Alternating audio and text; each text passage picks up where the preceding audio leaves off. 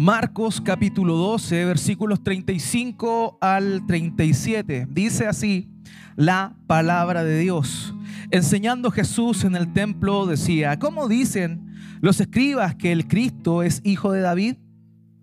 Porque el mismo David dijo, por el Espíritu Santo, dijo el Señor a mi Señor, siéntate a mi diestra hasta que ponga tus enemigos por estrado de tus pies. David mismo le llama Señor. ¿Cómo pues es su hijo? Y gran multitud del pueblo le oía de buena gana. Una de las cosas que deben enorgullecer a cualquier, eh, a alguien que esté en pareja, es el conocer al otro. Es conocer a su esposo, conocer a su esposa, conocer de su historia, conocer de su procedencia familiar, de su formación, de sus pensamientos, de sus aspiraciones. Conocer el todo. Y eso evidentemente debe ser algo que nos debe ocupar a todos aquellos que estamos en matrimonio. Debemos conocer todo, ya sea lo bueno, sea lo malo, esa es nuestra obligación. En esencia, una relación que es íntima justamente tiene que ver con eso, con el conocer al otro. Conocer al otro. Hay una canción de Arjona antigua que reza, te conozco desde el pelo hasta la punta de los pies. Sé que roncas por las noches y que duermes de revés. Sé que dices que tienes 20 cuando tienes 23. Sé que estaba cantándola mientras yo la estaba recitando. Pero es cierto, algo que nos debe caracterizar a nosotros justamente es poder conocer al otro poder conocer al otro. Los fariseos, los escribas eran hombres religiosos, personas que influían en hombres comunes y corrientes, tenían gran incidencia en los pensamientos del pueblo. Y justamente ellos tenían una responsabilidad. Ellos manifestaban o de alguna manera eran el modelo de la espiritualidad del pueblo.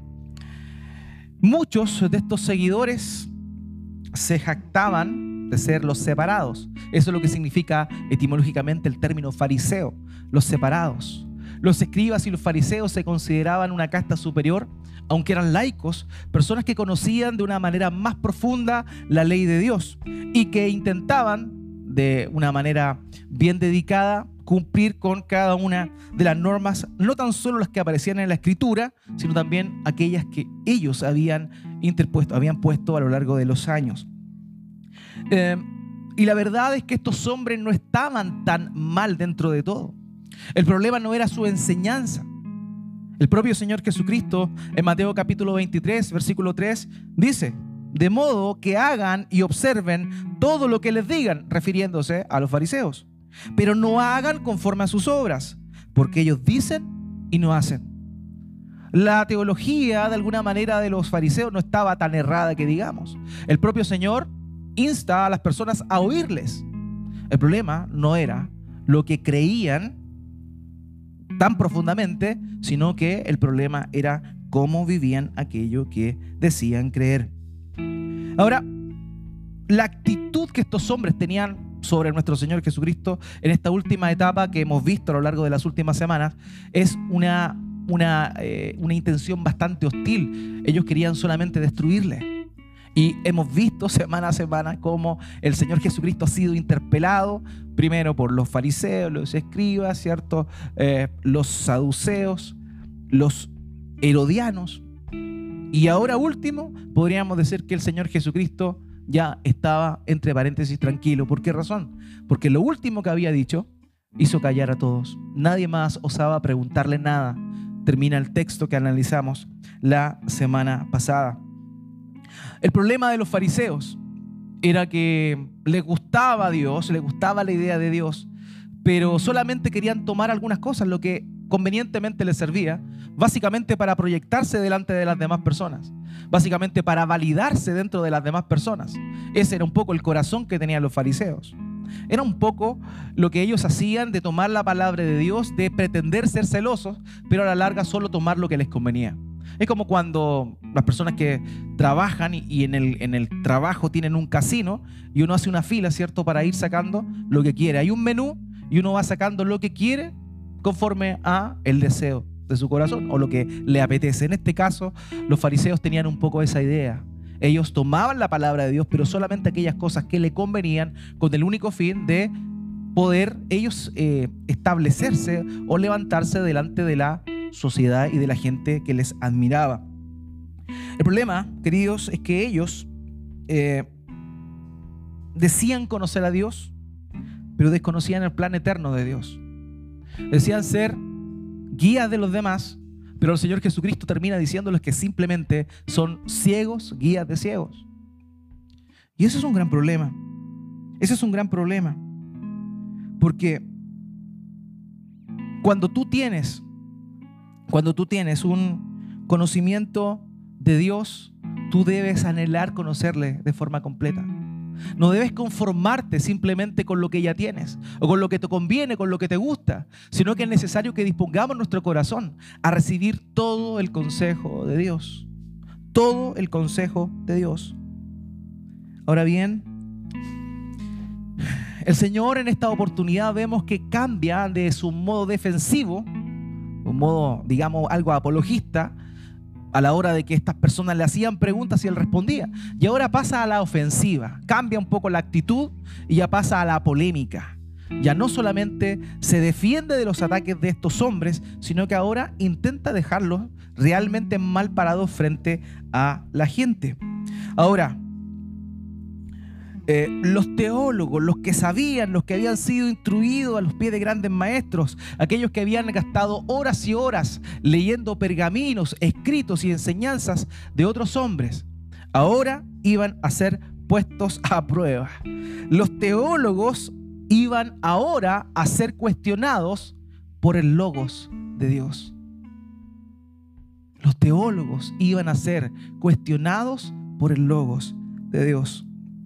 Warren Wiersbe, un pastor que falleció hace poco tiempo, dijo con respecto a este pasaje, esta es una pregunta mucho más importante que las que sus enemigos le habían hecho a él. Porque si estamos equivocados en cuanto a Cristo, estamos equivocados en cuanto a la salvación. Amados, el sermón de esta mañana tiene por título, ¿qué tan buena es tu teología? Ese es el título del sermón. ¿Qué tan buena es tu teología? Y en estos pasajes vamos a ver dos verdades sobre el Señor Jesús, el Mesías, el Cristo, el ungido. En primer lugar vamos a hablar de la naturaleza de Cristo. Y en segundo lugar, conforme a estos versos, vamos a estar hablando del estado de Cristo. El estado de Cristo. Muy bien. Hermanos, una de las cosas importantes que debemos considerar es que Cristo, según se manifiesta en la, escritura, tiene un carácter humano. Humano. El propio Señor le pregunta a ellos y les dice, Él les dice, ¿cómo es posible? ¿Cómo es posible ¿Cómo dicen los escribas? Que el Cristo es el Hijo de Dios. Porque el mismo David dijo por el Espíritu Santo, dijo el Señor a mi Señor, siéntate a mi diestra. ¿Cómo los escribas dicen que el, ungido, el Mesías, vendría siendo hijo de David, descendiente de David, si le llama de esa manera? Y eso es lo primero que tenemos que analizar, lo primero que tenemos que ver en cuanto a la naturaleza de Cristo, es que Cristo es hijo de David. Por tanto, es humano. Cristo es hijo de David, por tanto, es humano. En el Antiguo Testamento, la Biblia hebrea para los judíos testificaba que el Mesías iba a venir del linaje de David. En segundo de Samuel, capítulo 7, versículo 16, Dios le promete a David una descendencia. Le promete una descendencia, lo que se conoce como el pacto davídico. Segundo de Samuel capítulo 7, versículo 16 dice, tu casa y tu reino permanecerán para siempre. Delante de mí tu trono será establecido para siempre. Hay una promesa que Dios le hace a David en cuanto a que uno de sus descendientes tendría un trono eterno. Por tanto, cuando los eh, los religiosos de esa época analizaban los escritos, podían concluir literalmente ahí que se trataba de un descendiente de David. Literalmente se señala eso. El Salmo 89, versículo 3 al 4, también se habla de la procedencia de el Mesías. Yo he hecho un pacto con mi escogido. He jurado a David mi siervo, estableceré tu descendencia para siempre y edificaré tu trono por todas las generaciones. De manera que es evidente en el Antiguo Testamento que el Mesías vendría por medio del el linaje de David. Otro pasaje que corrobora esto es Jeremías capítulo 23 versículos 5 al 6. Vienen días, declara el Señor, en que levantaré a David un renuevo justo, y él reinará como rey, actuará sabiamente y practicará el derecho y la justicia en la tierra. En sus días Judá será salva, salvada e Israel morará seguro. Y este es su nombre por el cual será llamado el Señor justicia nuestra. O sea, vemos que los escritos, en los salmos y también en los profetas se testificaba precisamente de que el Señor Jesucristo vendría del linaje o que el Mesías, por lo menos quedemos ahí con esa idea por lo pronto, vendría por medio de el linaje de David. De manera que todos estos, estos, eh, estos testigos, estos testimonios, vendrían diciendo y señalando a la cultura religiosa popular de ese tiempo que precisamente eso iba a suceder así. Ahora bien, en ese tiempo existía un texto que no era parte de la Biblia hebrea, pero que era parte de el, del conocimiento religioso de la gente. Se llama los salmos de Salomón. Evidentemente no sale en la Biblia.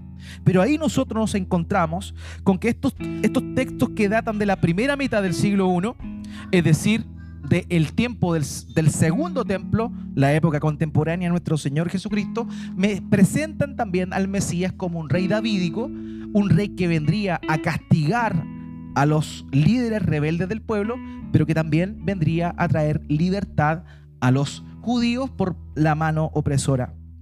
De manera que ese era un poco ese término que existía ahí. De ahí surge el término hijo de David. Porque en el Antiguo Testamento se habla del linaje de David, pero nunca el título hijo de David propiamente tal. Entonces, como la cultura popular de esa época anunciaba eso, la gente lo creía. De hecho, por eso es que el propio Bartimeo junto con otro ciego de acuerdo a lo que aparece en Mateo capítulo 9, verso 27, dice, al irse Jesús de allí, dos ciegos le siguieron gritando, Hijo de David, ten misericordia de nosotros. La gente, al ver a nuestro Señor Jesucristo, lo reconocía como aquel Hijo de David, como aquel descendiente, el Cristo. La gente lo señalaba de esa forma. Incluso la misma mujer cananea, la sirofenicia, le dijo al Señor, Señor, Hijo de David, ten misericordia de mí. Mi hija está terriblemente endemoniada. De acuerdo a lo que aparece en Mateo capítulo 15, versículo 22. Así que la gente reconocía al Señor Jesucristo con este título, que era un título popular llamado el Hijo de David. No olvidemos lo que cantábamos recién y que emula lo que la gente aclamaba en el momento en el cual nuestro Señor Jesucristo entró a la ciudad de Jerusalén la última semana antes de su pasión y las multitudes que iban delante de él y las que iban detrás gritaban, Osana al Hijo de David, bendito aquel que viene en el nombre del Señor, Osana en las alturas.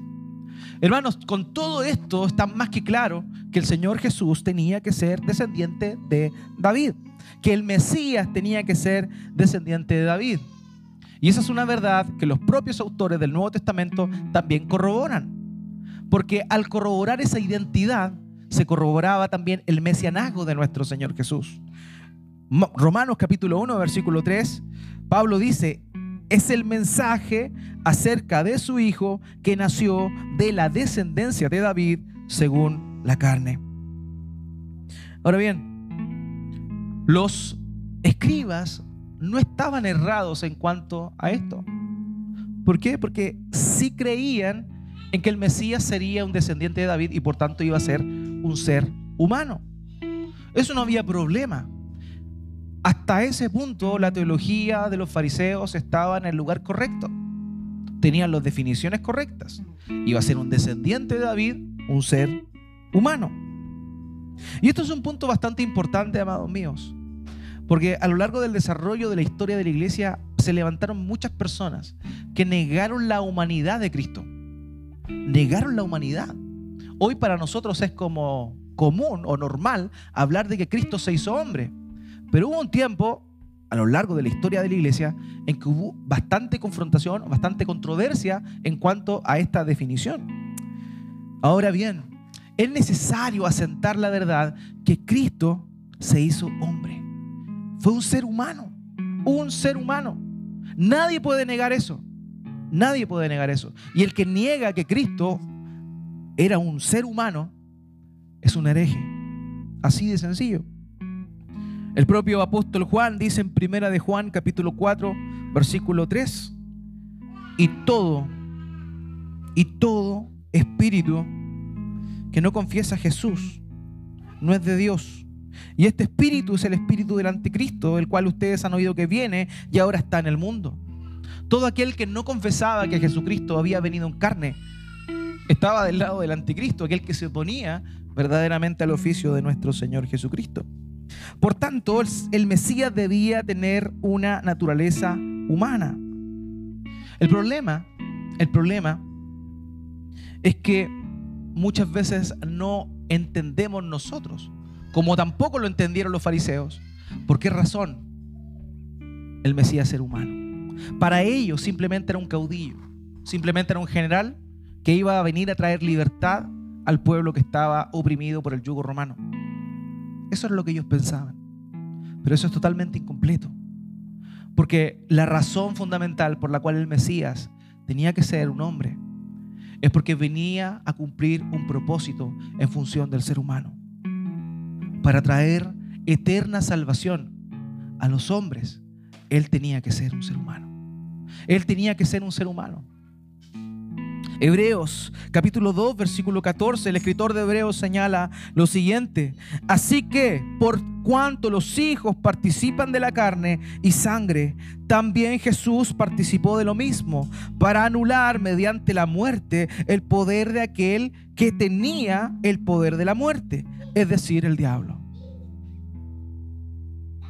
No solamente el Mesías tenía que ser un ser humano para salvar al pueblo, ser un general para traer libertad de la esclavitud del yugo opresor, sino que la verdadera razón por la cual el Mesías tenía que ser el ser humano era para que compartiera la misma naturaleza de aquellos que venían a salvar.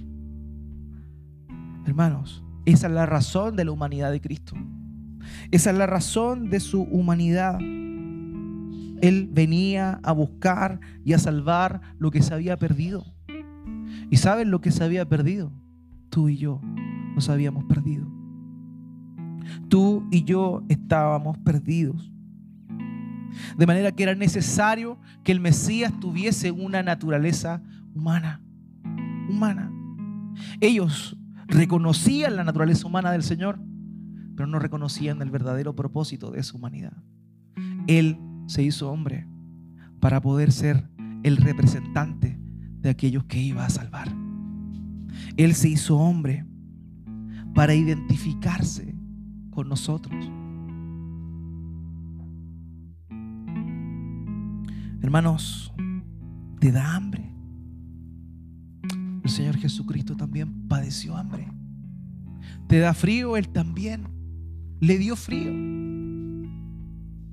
Has estado cansado, extenuado por el trabajo, por la carga. ¿Te has quedado dormido? ¿Sabes qué? El Señor Jesucristo también, muy cansado, se quedaba dormido. No tenemos un sumo sacerdote que no se compadezca de nosotros. No tenemos un sumo sacerdote que nos mire de lejos y simplemente diga, oh, pecador. Tenemos un sumo sacerdote que se hizo hombre para compartir las mismas dificultades que nosotros compartimos. Esa es la verdadera razón, el verdadero motivo por el cual el Mesías tenía que ser un ser humano, un descendiente de David.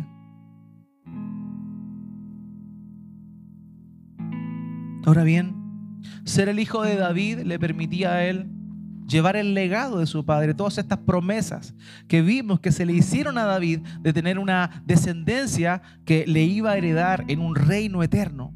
Todo eso evidentemente caía sobre aquel que sería eventualmente el Cristo. El Cristo, el ungido, eso es lo que significa Cristo, ungido, ungido. Cristo, Mesías, ungido es exactamente lo mismo. Mesías es el título hebreo, mientras que Cristo es el título griego, para referirse a lo mismo. El ungido, aquel que había sido escogido por Dios para traer salvación y libertad a su pueblo. Ahora bien, vemos esto, vemos que el Cristo era, o el ungido, debía ser descendiente de David. Y eso la gente lo reconocía. Pero ¿cuál era el problema? El problema es que el Señor Jesucristo toma este salmo, el Salmo 110, versículo 1, que es el salmo que nos habla justamente de esto, y lo toma con el propósito de dar a conocer otra cosa que estaba claramente en la escritura, pero que los fariseos, los religiosos habían pasado por completo por alto.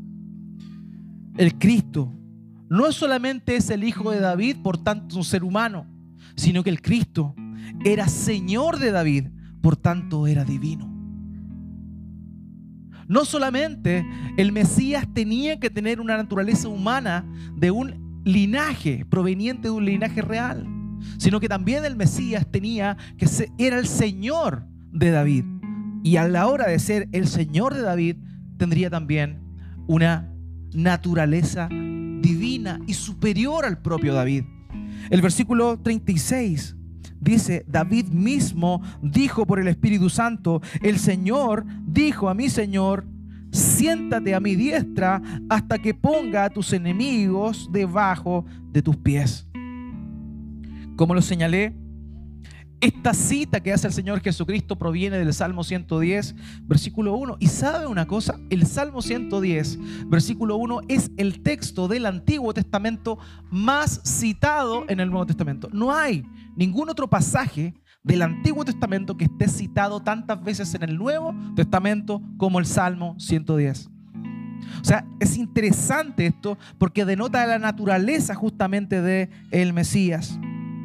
Ahora, hay algo que debemos reconocer, amados, y algo que es sumamente importante antes de continuar con la naturaleza divina de nuestro Señor Jesucristo, y es el hecho de que el propio Señor reconoce que lo que dijo David, este salmo escrito por David, había sido inspirado por el propio Espíritu Santo. Por el propio Espíritu Santo. Es un tema que me permitiré abordar brevemente. Hermano, no debemos olvidar nunca que la escritura fue inspirada por Dios.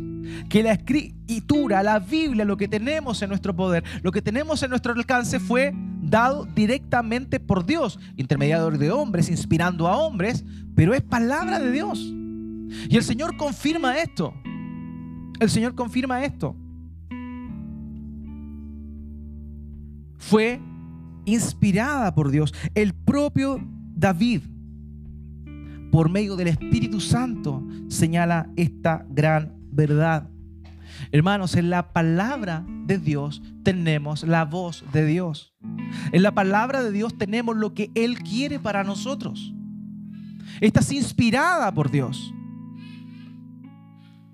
Pero muchas veces la palabra de Dios está empolvándose en algún lugar empolvándose en algún lugar. Hace pocos días se cayó Facebook, WhatsApp e Instagram. Andan todos vueltos locos. Los que andan enviciados, obviamente, con esta cuestión. Todos vueltos locos. Pero si se les hubiese caído la aplicación de la Biblia, no se hubiesen dado ni cuenta. No se hubiesen dado cuenta. De verdad. Porque nunca la abren, la abren el puro domingo muchas veces. Y si usted lo hace, gloria a Dios por ello y siga haciéndolo. Abra su Biblia, aunque sea en la aplicación, en el libro, y léala, medite, reflexione en ella. Pero si usted solamente la toma el fin de semana, está mal. Está mal porque estás menospreciando la voz de Dios, la palabra de Dios inspirada para tu vida. Es un elemento importante para nosotros. Es un alimento espiritual. Muchas veces tenemos problemas con la disciplina espiritual del ayuno y tenemos confrontación y decimos, pero ¿será bíblico realmente ayunar? ¿Es bueno ayunar o no es bueno ayunar? Muchas personas me han preguntado a lo largo del tiempo, pastor, ¿y el ayuno es bueno o es malo? Y le digo, ¿qué dice la Biblia? Cuando ayunáis, ayuna. Cuando ayunáis, ayuna. O sea, está dando por sentado de que el cristiano ayuna. Muchas veces a nosotros nos pasa eso. Nos pasa que nos preocupamos tanto del alimento natural que nos complica el hecho de, reservarnos por un momento de saciar nuestra hambre. Pero saben una cosa, no tenemos la misma disposición o el mismo deseo de alimentar nuestra alma, de alimentar nuestro espíritu, de alimentar nuestro ser por medio de la palabra de Dios. Hermanos, alguien dijo en alguna oportunidad, ¿deseas oír la voz de Dios de forma audible? Entonces lee tu Biblia en voz alta. Tenemos la voz de Dios aquí. Tenemos la inspiración de Dios aquí. No despreciemos. El propio Señor confirma que la palabra es inspirada por Dios. El libro de los Salmos es un libro de mucha, de, mucha confrontación, de mucho eh, conflicto interno por parte de David. De pronto llega a dar cosas leer los Salmos. Señor, destruye a mis enemigos. Aniquílalos a todos. Hazme justicia. Y uno como, y esto está, qué poco cristiano David. Él está pidiendo justicia. Él no quiere hacer algo. Él está pidiendo a Dios que obre en justicia. Por eso se llaman salmos imprecatorios, donde es David rogándole a Dios que sea Dios, que sea justo. Pero saben una cosa, los salmos son inspirados por Dios. Los salmos son inspirados por Dios. La palabra por completo es inspirada por Dios. Así que si el Espíritu Santo inspiró a los autores de la Biblia, lo que tenemos en nuestro poder no es una invención, es nada más y nada menos que la palabra inspirada por Dios. Toda escritura es inspirada por Dios y útil para enseñar, para reprender, para corregir, para instruir en justicia. Segunda de Timoteo capítulo 3, versículo 16. Habiendo cerrado este paréntesis en cuanto a nos enfocamos en la inspiración de la escritura y el, testimonio del Señor, que las palabras de David fueron escritas por él, David mismo, pero guiadas por el Espíritu Santo. A veces, paréntesis, me da risa cuando leo algunos eh, manuales teológicos donde se habla el libro de los salmos.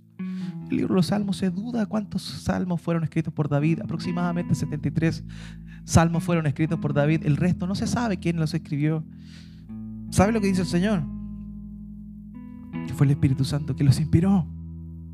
Da lo mismo, da lo mismo. El Espíritu Santo lo inspiró. Otra de las cosas que a lo largo de los años se ha dudado, se ha dicho, algunos se han aventurado, es decir, ¿quién escribió la carta a los, a los hebreos? Algunos dicen que fue el apóstol Pablo, otros dicen que fue Bernabé, otros señalan que fue Apolos. ¿Y saben lo que dice la propia epístola a los hebreos? Comienza de la siguiente forma. Dios, habiendo hablado por medio, en otros tiempos, por medio de los profetas, en el último tiempo nos ha hablado por intermedio del Señor Jesucristo. ¿A quién le importa quién escribió Hebreos? Si no quiso quedar claro ahí, si el autor no lo quiso dejar presente, lo que importa es como comienza. Dios habiendo hablado. Hermanos, la palabra de Dios es Dios hablando a nuestro ser, es Dios hablando a nuestro corazón. Ahora bien, tomando Y volviendo al tema de lo que está haciendo nuestro Señor Jesucristo, cuestionando la teología de los fariseos, usa una, una lógica sumamente sencilla. Él dice lo siguiente. El Salmo 110 señalaba que el Mesías vendría siendo un descendiente de David. Ahora bien, si era descendiente de David, es decir, un hijo de David, alguien que estaba subordinado a David, porque se entiende que el mayor, el padre es superior al hijo. El padre es superior al hijo. Entonces, si se entiende eso desde esa perspectiva, él les hace o los pone una trampa en cuanto a su lógica y le dice, ¿cómo es posible que David llame Señor a un, sucesor de él? ¿Cómo es posible? ¿Cómo es posible que David diga que su descendiente iba a ser superior a él? Porque el texto dice, dijo el Señor a mi Señor. En el hebreo, la versión, la Biblia textual, normalmente guarda, guarda las palabras en hebreo que son como bien características. Y voy a leerlo en esa versión, el Salmo 111. Dice, dijo Yahweh a mi Adonai, siéntate a mi diestra hasta que haga a tus enemigos estrado de tus pies. Utiliza dos palabras distintas. Utiliza Yahweh, que es el tetragramatón, el nombre de Dios, ¿cierto? Que se le revela a Moisés. Dice, dijo Yahweh a mi Adonai, a mi Señor. O sea, ahí está hablando de dos personas distintas. En el griego pareciera que fuera solamente uno, porque dice, dijo el Señor a mi Señor. Pero en el hebreo hay dos palabras distintas. Ahora, la primera evidentemente habla de el Dios del pacto, Yahweh, el tetragramatón, y el segundo habla de Adonai. Y Adonai significa Señor, amo, dueño. Eso es lo que significa. La traducción del lenguaje actual escribe esto de la siguiente forma. A ver, explíquenme, ¿por qué el rey David llama Señor al Mesías? ¿Cómo puede el Mesías ser su descendiente? Hasta David lo considera más importante que él. Ahora, el juego de palabras que se emplea en lo que el Señor Jesucristo dice es importante. ¿Por qué razón? Porque él utiliza la Septuaginta. La Septuaginta es la versión griega del Antiguo Testamento hebreo. O sea, por lo menos aquí se transcribe la versión griega. Dijo el Señor a mi Señor. Y saben una cosa, es interesante esto porque en la intervención anterior que se le hizo por parte del escriba, el escriba le dijo, ¿cuál es el mandamiento más importante? ¿Se acuerdan? ¿Y qué fue lo que respondió el Señor Jesús? Amarás al Señor, en el griego el curios, tu Dios con todo tu corazón, con toda tu alma, con toda tu mente y con todas tus fuerzas. Y aquí está hablando de qué? De que el Mesías era aquel Señor ante el cual todos los hombres tenían que amar con todo el corazón, con toda la alma, con toda la mente y con todas las fuerzas. O sea, está declarando al utilizar la misma palabra, aunque sea en griego, de lo que señaló anteriormente, que el Mesías vendría siendo ese Señor que requiere del amor de su creación, requiere del amor de aquellos que fueron creados por Él. Así que esto es súper, súper interesante porque este pasaje está corroborando la naturaleza divina de nuestro Señor. ¿Es hijo de David, descendiente humano? Sí, pero también es divino porque es superior a David, es mucho más grande que él. ¿Qué padre podría llamarle Señor a su bisnieto? El Mesías no solamente es el hijo de David, es el soberano de David, es el rey de David. En el hebreo es el Adonai, es el dueño, el amo de David. Es nuestro Señor, no solamente un ser humano, que ya lo vimos, que vino en esa naturaleza para hacerse, em, para ser alguien empático con nosotros, sino que también tenía que ser divino, porque tenía que ser superior a David. Y es aquí donde el Señor le está llevando a decir, a concluir que el Mesías no solamente era humano, sino que también era divino. Y saben una cosa, realmente lo importante de la fe cristiana es reconocer esa verdad. Porque la gente que tú le preguntas, ¿quién es Jesús para ti? Te va a responder, sí, es el Hijo de Dios. Pero la gente que no cree en Cristo y que te responde un poco de memoria a eso, lo único que está diciendo es mostrar un conocimiento intelectual, pero no una verdad que abrazan. Ellos realmente no creen que Jesús es el Hijo de Dios. Porque si Jesús es el Hijo de Dios, es Dios mismo. Es Dios mismo. Es Dios mismo. Y esta verdad es clara, aunque los testigos de Jehová la quieran acallar. Y aunque muchas otras personas la quieran acallar. Jesús es el Hijo de Dios. Jesús es Dios mismo. Juan 5:18, entonces por esta causa los judíos aún más procuraban matar a Jesús porque no solo violaba el día de reposo, sino que también llamaba a Dios su propio Padre, haciéndose igual a Dios. El hecho de que el Señor llamara Padre a Dios estaba diciendo que tenía la misma naturaleza que Dios. Segundo lugar, cuando resucita al Señor Jesucristo y Tomás se encuentra con él. ¿Se acuerdan que había dicho, si no tocara, no pusiera mi mano en su llaga, nunca creería? ¿Qué pasó cuando el Señor Jesucristo se apareció y él estaba ahí? Se tiró al suelo y dijo, Señor mío y Dios mío. Ahí está el incrédulo. Señor mío y Dios mío, la palabra de Dios testifica que Jesús es Dios. Hebreos capítulo 1, versículo 3, Él es el resplandor de su gloria, la expresión exacta de su naturaleza y sostiene todas las cosas por la palabra de su poder. Después de llevar a cabo la purificación de los pecados, el Hijo se sentó a la diestra de la majestad de las alturas. Hermanos, Cristo, el Mesías, no solamente era humano, también es divino. Dos naturalezas en una sola persona. Romanos capítulo 9, versículo 5, refiriéndose al Señor.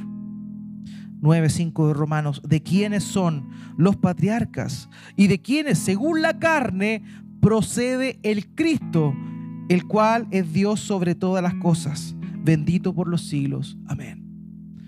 El Mesías no solamente era humano, el Mesías también es divino, es superior a él. Y eso es un punto interesante, hermanos. Es un punto interesante. El hijo de David no solamente era el hijo de David, él era la raíz de David. Apocalipsis capítulo 5, versículo 5. Cuando Juan ve este episodio en el trono celestial y ve que se aparece un rollo con unos sellos y toda la gente en el cielo estaba totalmente angustiada porque no había nadie digno de abrir ese rollo. Apocalipsis 5:5 dice, entonces uno de los ancianos me dijo, no llores. Mira, el león de la tribu de Judá, la raíz de David, ha vencido para abrir el libro y sus siete sellos. Pregunta, pregunta, ¿qué es primero?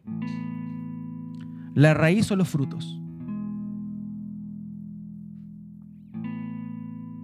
¿Qué es primero? ¿La raíz o los frutos? La raíz. Él es la raíz de David. David no es que el Cristo haya provenido de David, sino que en realidad David surgió de la raíz que es nuestro Señor Jesucristo. Ciertamente, en lo que respecta a la humanidad, vino como descendiente de él. Pero él no solamente era un descendiente del linaje, sino que también era la raíz de donde provino él. Más adelante en Apocalipsis 22, versículo 16. Yo, Jesús, he enviado a mi ángel a fin de darles a ustedes testimonio de estas cosas para la iglesia. Yo soy la raíz y la descendencia de David. Ese es nuestro Señor no solo un descendiente, es la raíz de donde Él provino. No solamente es humano, también es divino. Nuestro Señor es divino, amados. Qué increíble es esto, qué bendición más grande. Saber que nuestro Señor no solamente es un ser humano, sino que es Dios mismo, hecho hombre, hecho hombre.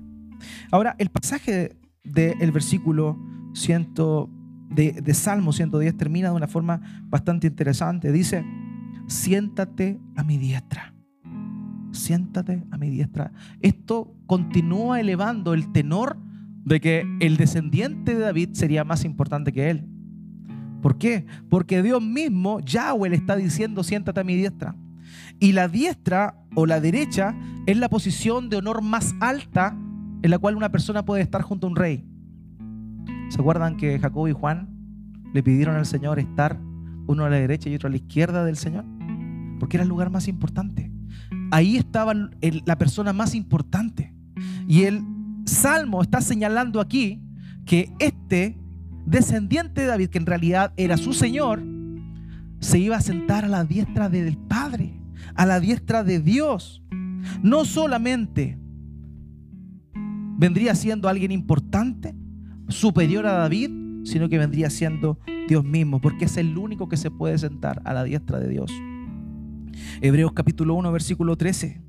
Ni siquiera los ángeles pueden ocupar ese lugar. Pero el cual de los ángeles jamás ha dicho Dios, siéntate mi diestra hasta que ponga a tus enemigos por estrado de tus pies. No hay ningún ángel que pueda ocupar ese lugar. Los ángeles son mayores que los seres humanos. Por tanto, nuestro Señor Jesucristo es el Hijo de Dios, es el Mesías, el hombre Dios, el Dios hombre.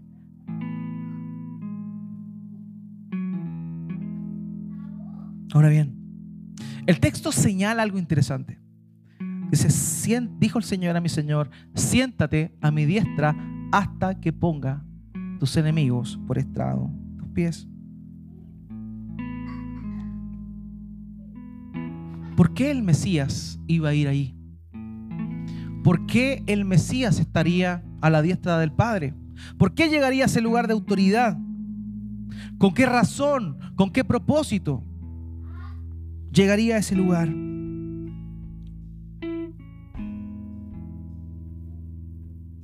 Cuando el Señor fue confrontado por los por el sumo sacerdote y le preguntaron, ¿eres realmente el Hijo de Dios? El sumo sacerdote le preguntó, ¿eres el Hijo de Dios? Y el Señor le responde de esta forma, note bien. Jesús le contestó, yo soy, y verán al Hijo del Hombre sentado a la diestra del poder y viniendo con las nubes del cielo. ¿Por qué el Cristo, por qué el ungido iba a estar a la diestra del Padre? Porque Él iba a partir, porque Él iba a morir, porque Él iba a morir, resucitar y luego ascender a la diestra del Padre para estar en ese lugar de autoridad. El Cristo no era solamente un hombre, el Cristo era el Hijo de Dios, pero no solamente eso, tenía que también entregarse, morir por tus pecados, por los míos, con el único propósito de llegar a la diestra de Dios y traer libertad y reinar para que tú y yo fuésemos reyes y sacerdotes, para que tú y yo en la eternidad estemos al lado de nuestro Señor. Amén. Amén. Ese es nuestro Señor, ese es nuestro Mesías.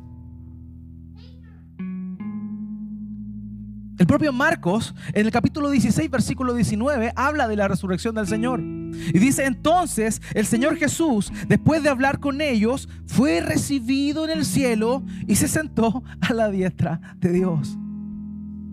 El Señor Jesús es ese Mesías. El Señor Jesús es ese Dios hombre. Y por medio de esa ascensión a la diestra del Padre, ¿sabes una cosa? Tenemos libertad, tenemos salvación y tenemos perdón de los pecados. En Hechos capítulo 5, versículo 31. A él Dios lo exaltó a su diestra como príncipe y salvador para dar a Israel perdón de los pecados. Él está ahí arriba para perdonarnos.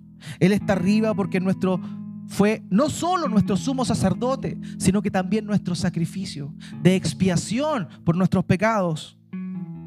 Hebreos 5:31, a él Dios lo exaltó a su diestra como príncipe y salvador para dar arrepentimiento a Israel y perdón por sus pecados. Pero Cristo, habiendo ofrecido un solo sacrificio por los pecados para siempre, se sentó a la diestra de Dios. La instrucción que el apóstol Pablo le da a los colosenses es maravillosa. Es maravillosa, ¿saben por qué? Porque si el Señor Jesucristo está arriba, a la diestra de Dios, hay una invitación para nosotros sus hijos de estar pendientes y con nuestra mente puesta en las cosas de arriba. Esto es interesante. Nuestra mente tiene que estar en las cosas de arriba, pero nuestros pies tienen que estar bien puestos sobre la tierra. En Colosenses capítulo 3, versículo 1, si ustedes pues han resucitado con Cristo, busquen las cosas de arriba, donde está Cristo sentado a la diestra de Dios. Cristo está sentado a la diestra de Dios porque Él triunfó, Él venció a la muerte, Él por medio de ese sacrificio perdonó nuestros pecados y nosotros hoy tenemos gozo y alegría. ¿Se da cuenta la tremenda clase de teología que estaba haciendo el Señor Jesucristo solamente con explicar y citar este versículo? Increíble. Estaba todo ahí, Salmo 110, a la mano de todos. Pero ellos no estaban ni ahí con entender la verdadera realidad de lo que la palabra de Dios señalaba. Porque ellos no querían un Mesías que los salvara de sus pecados. Ellos querían un Mesías a su pinta. Muchas veces nosotros actuamos de la misma manera. Queremos un Salvador a nuestra pinta, un Salvador a nuestra medida, que nos dé lo que queremos. Una cosa así como la esfera del dragón, donde tú la buscas, pides un deseo y el dragón te lo da. Dios no es un dragón que te da deseos. Dios es el soberano, el rey del cielo, el que envió a su Hijo para darte salvación y libertad y para que puedas acceder confiadamente al trono de la gracia. Ese es nuestro Señor. Ahora saben una cosa, Él está ahí, Él fue muerto, fue crucificado, fue resucitado y ascendió a la diestra. ¿Y saben lo que está haciendo ahora, hoy por hoy, Él ahí?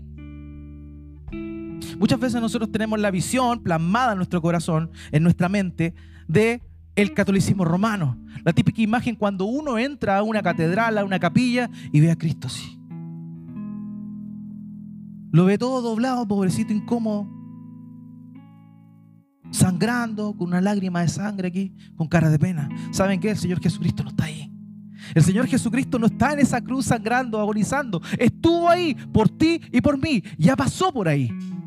Pero ahora está a la diestra del Padre. En gloria y en majestad. En gloria y en majestad Él se encuentra ahí. Y Él no está con cara de pena mirando para abajo. Él está reinando.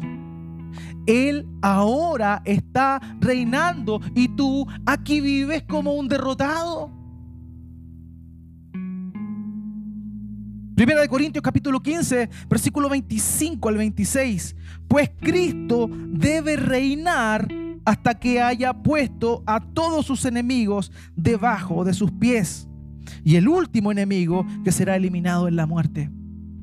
Hermanos, vivimos vidas de fe miserables. Vivimos vidas de fe que dan pena hasta los testigos de Jehová son más apasionados que nosotros por el Señor.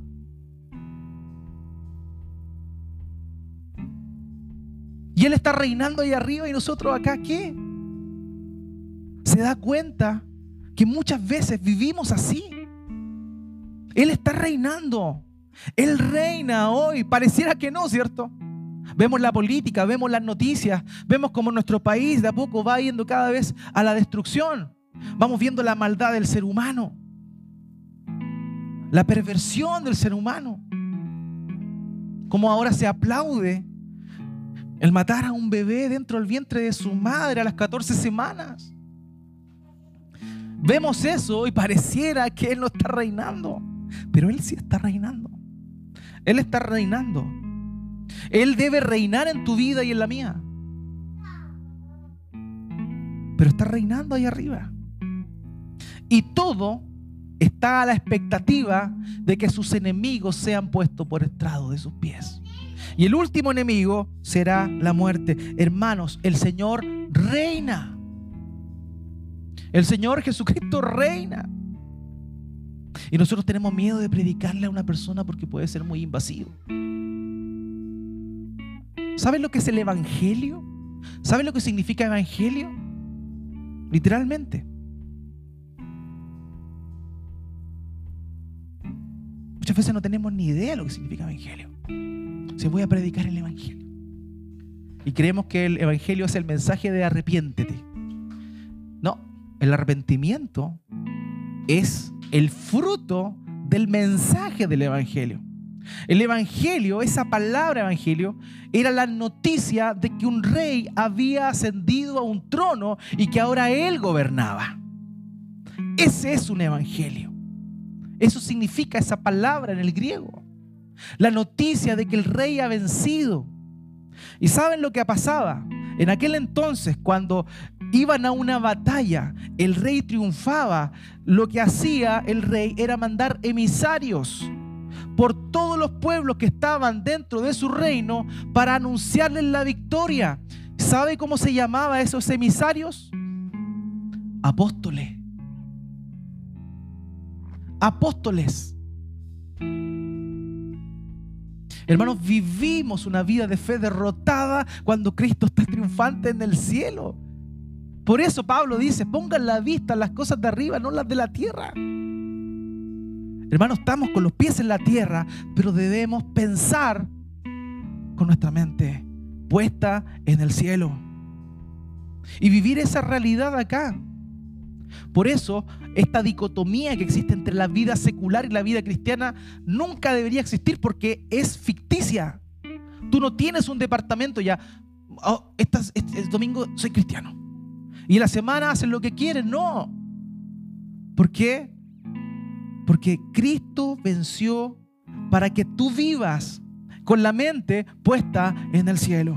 Para que tú vivas en conocimiento en conocimiento de que Él está reinando arriba y que llegará el momento en el cual el último enemigo sea puesto bajo sus pies, que es la muerte.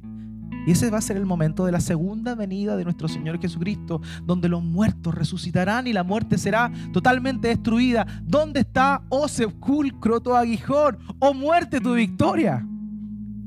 Ese momento glorioso será cuando el Señor Jesucristo vuelva, pero Él ya está reinando. Vivamos, hermanos amados, como si Él estuviera reinando, porque así es. Dejemos de vivir Dejemos de proyectar nuestra vida de fe de forma miserable, de forma eh, derrotista y creamos en aquel que el día de hoy tiene dominio sobre todo. Filipenses capítulo 2 versículo 9 al 11 por lo cual Dios también lo exaltó hasta lo sumo. Aquí está hablando de la coronación del Señor. Aquí está hablando del momento en el cual Él llega a la diestra del Padre. Por lo cual Dios también lo exaltó hasta lo sumo y le confirió el nombre, que es sobre todo nombre, para que al nombre de Jesús se doble toda rodilla de lo que está en el cielo y en la tierra y debajo de la tierra y toda lengua confiese que Jesucristo es Señor para gloria de Dios Padre. Hermanos, es momento, es momento de que dejemos de andar eh, de forma miserable, puta que he dicho esa palabra hoy día, de forma miserable, buscando la oportunidad de predicarle a alguien. ¿Sabes qué? Tú eres un enviado del Señor a anunciar que Él, que Él ha reinado, que Él está a la diestra del Padre esperando el momento en el cual va a volver y establecer definitivamente en todo lugar ya su reino. ¿Sabes una cosa? Toda lengua confesará Toda rodilla se doblará y toda lengua confesará de lo que están en el cielo, en la tierra y debajo de la tierra, que Jesucristo es el Señor para gloria de Dios Padre. Y sabes una cosa, Dios está invitado a ti, a ti, a ti y a mí, a anunciarle eso a los demás. Cristo es un Cristo victorioso, un Mesías que está reinando, no alguien derrotado, no alguien derrotado. El problema que los fariseos tenían, amados míos, ¿saben cuál era? Que tenían una teología defectuosa que tenían una teología parcial. Y eso es lo que el Señor nos está confrontando esta mañana, a ti y a mí. ¿Cómo está nuestra teología? ¿Realmente creemos que el Señor Jesucristo, el Señor Jesucristo, se humilló a sí mismo y vino en condición de hombre? ¿Realmente creemos eso? ¿O simplemente es un cliché que asumimos, que aceptamos? Hermanos, ¿cuál es la visión que tú tienes del Señor? ¿Cómo está tu teología? ¿Estás como los escribas, algo perdidos? ¿O realmente crees y confías en cada una de las cosas que una y otra vez has escuchado y has leído en la palabra de Dios?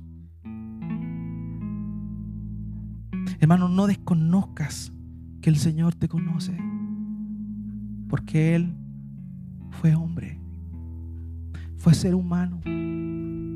Sabes, Él ve tu corazón. Él ve tus angustias. Él ve tus frustraciones. Él ve tu tristeza. Esas lágrimas que derrama en el baño de pronto porque no eres lo suficientemente valiente para mostrarte débil delante de los demás. Él conoce todo eso y sabes, Él también estuvo allí. Él también estuvo allí. Sufrió lo mismo que tú. De primera mano. Nadie se lo contó. Por lo que padeció, aprendió obediencia, dice el escritor de Hebreos. En Hebreos 5.7. Y eso significa que como Él era Dios, no le costaba obedecer su propia ley. Porque era Dios. Entonces, para verdaderamente aprender a obedecer con todo lo difícil que es, por medio del sufrimiento que padeció, tuvo que asumir esa obediencia. Él sufrió, Él sufrió para que tú y yo nos demos cuenta que Él nos entiende, que Él conoce nuestro corazón, que Él se dispuso a darnos salvación. ¿Saben una cosa? El Señor podría haber dejado todo atrás. Cuando estuvo en Getsemaní, Él podría haber dicho, Señor, si es posible, pasa de mí esta copa, pero no se haga mi voluntad sino la tuya. Y Él dijo eso. Él podría haber dejado todo ahí. Pero Él siguió hasta el final. Porque Él te entiende. Porque Él te conoce. Porque Él se hizo hombre. Precisamente para eso. No pensemos que Él nos ha abandonado. Muchas veces en nuestros días, ante las complejidades de las situaciones que nos toca vivir, pensamos que Dios no tiene cuidado de nosotros. Pensamos que Dios nos abandonó, que Dios se olvidó. Y eso no es así. Porque cuando Él pudo haberlo hecho, el Getsemaní no lo hizo. Y Él asumió y dijo, no se haga mi voluntad, sino la tuya. Él anduvo en la carne y resucitó en la misma carne la misma carne. Él hoy a la diestra del Padre es Dios hombre. No se despojó de su humanidad. Es Dios hombre a la diestra del Padre. Amados, Él está a la diestra del Padre, glorioso, victorioso, triunfante. Y nosotros seguimos viviendo acá vidas derrotadas, amargadas, tristes y sin sentido.